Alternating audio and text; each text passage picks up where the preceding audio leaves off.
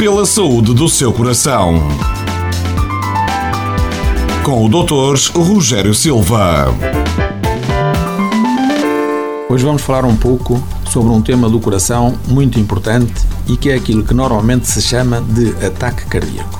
Vou começar por explicar-vos o que é um ataque cardíaco, quais são as suas causas, quais os sintomas e, por último, como é que se pode tratar. Então, o que é um ataque cardíaco?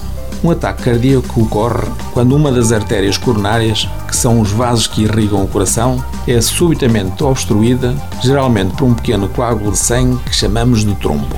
O coágulo de sangue forma-se habitualmente dentro de uma artéria coronária que já se encontra estreitada pela aterosclerose, uma situação na qual os depósitos de gordura se acumulam ao nível da parede interna dos vasos sanguíneos. Um ataque cardíaco é igualmente denominado de infarto agudo do miocárdio ou simplesmente infarto do coração.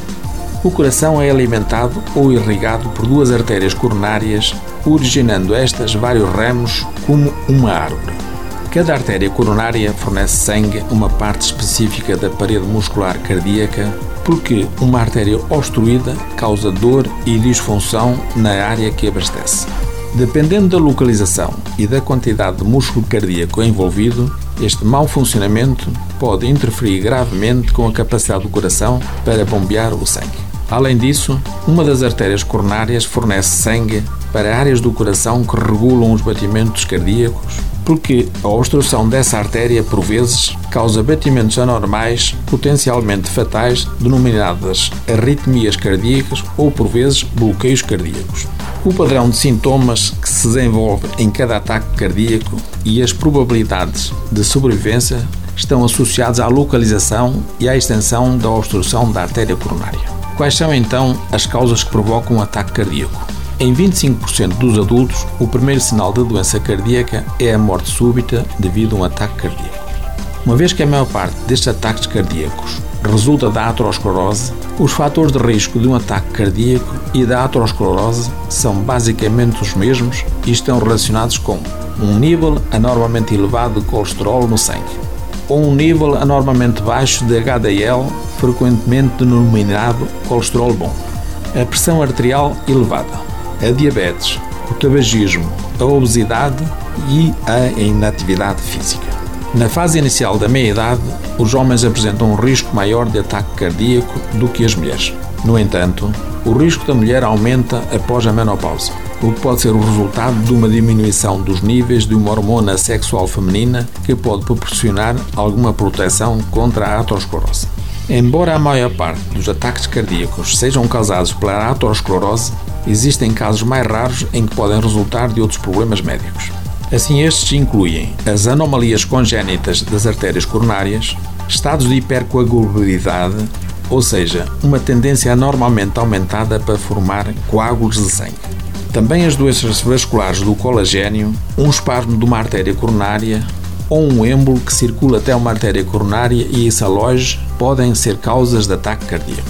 Vou agora falar-vos um pouco sobre quais são os sinais ou sintomas do ataque cardíaco e como se pode diagnosticar. O sintoma mais comum de um ataque cardíaco é a dor no peito, geralmente descrita como uma sensação de esmagamento, aperto, pressão, peso ou ocasionalmente facada ou até queimadura. Embora esta dor possa ocorrer em qualquer hora do dia, um grande número de doentes sente-a de manhã, poucas horas depois de acordar. A dor no peito tende a localizar-se no meio do peito ou imediatamente abaixo do centro da caixa torácica e pode irradiar para os braços, abdômen, pescoço ou maxilar inferior. Outras manifestações podem incluir uma fraqueza súbita, sudação, náuseas, vômitos, falta de ar, perda de consciência, palpitações ou confusão. Por vezes, quando um ataque cardíaco causa uma dor no peito, tipo queimadura, náuseas e vômitos, o doente pode confundir os sintomas com os de uma indigestão. A suspeita que um doente está a ter um ataque cardíaco é realizada com base nos sintomas, na história clínica e nos fatores de risco para a doença cardiovascular.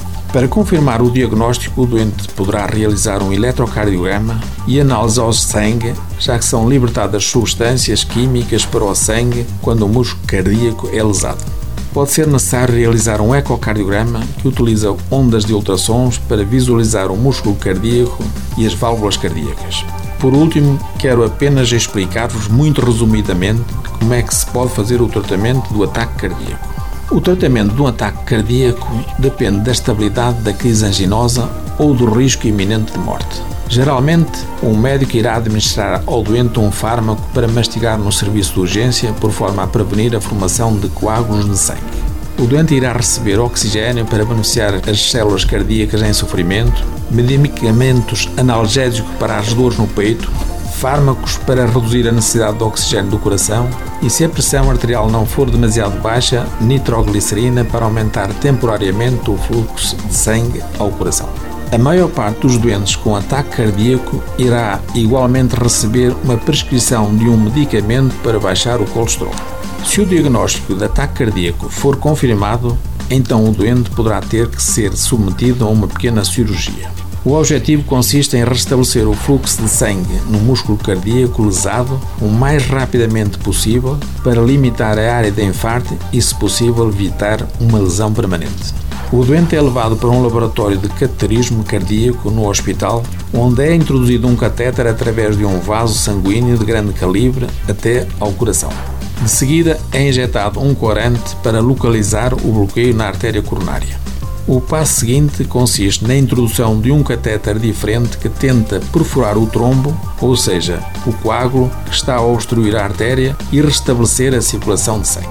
De seguida, este catéter com balão é insuflado ao longo do coágulo e da placa para os esmagar e poder dilatar mais esta artéria. A maior parte dos catéteres com balão possuem igualmente uma estrutura em rede denominada setente. Depois do balão ser insuflado para desobstruir a artéria bloqueada, o setente é deixado nesse lugar para manter a artéria aberta e manter um fluxo de sangue adequado a essa zona. Quero, por fim, lembrar que quanto menor for o tempo desde que começou a dor no coração até este procedimento, pode ser vital. Ou seja, tempo é ganho em músculo cardíaco. Pela saúde do seu coração. Com o Dr. Rogério Silva.